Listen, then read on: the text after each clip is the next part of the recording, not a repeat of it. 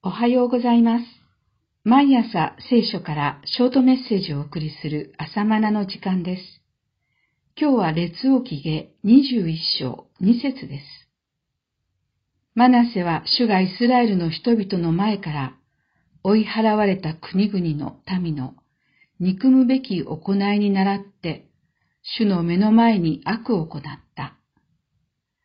悲しい結果です。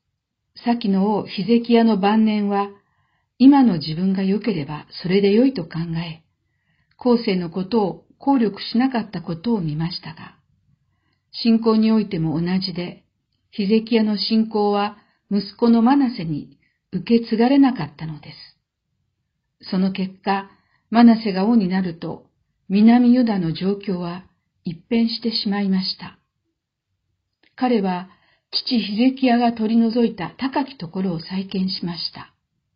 バール像、アシラ像をはじめとする偶像を国中に作りました。また、主の皆を置くべき神殿に他の神々の祭壇を設けました。その他に魔術、占い、口寄せなど神の意味嫌われることをことごとく行いました。しかもこのようなマナセによる統治が55年間も続きました。ユダ王国史上最長政権です。なぜ善人よりも悪人が栄えるのだろうか、そんな疑問符が灯ります。しかし、この世が悪魔の支配下にあることを知るならば、合点できます。聖書はこう記しています。全世界は悪しき者の配下にあることを知っている。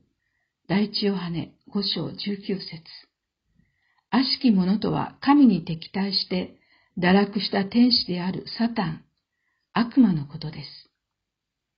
サタンは自らが神の地位につこうとしたものです。創造主である神こそが礼拝されるべきお方であると知りながら、あえて敵対するものです。だから彼の働きはいつも一貫しています。誠の神礼拝を破壊することです。盗み、殺人、姦淫などの罪も悪魔の技ですが、それは枝葉の罪に過ぎません。そのような枝葉が生じるもとになっている根っこの罪こそが問題です。誠の神を否定し、自らを神とすることです。これが根っこの罪であり、悪魔の技の本質です。この悪魔的な罪は悪魔の支配下にある人類にも及んでいて、人は自らを神とする生き方を習います。神を拝むにしても、誠の神、創造主ではなく、自分に都合の良い偶像を拝みます。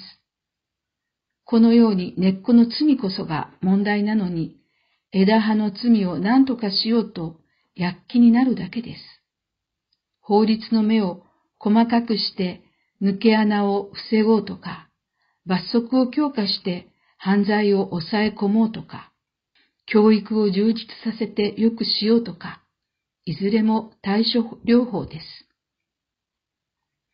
でもそれら枝葉の罪は根っこの罪から出てくる身に過ぎません。そんな身を結ばせる根っこの罪から正さなければなりません。それは誠の神への礼拝を回復することです。主への礼拝を第一とすることから始めよう。シャツで言えば第一ボタンです。最初のボタンをかけ間違えたら、あとは次々とずれていきます。そのような時は、めんどくさいと思わずに、第一ボタンからかけ直すように、主への礼拝から正すことです。今日はこれで以上です。それではまた明日お会いいたしましょう。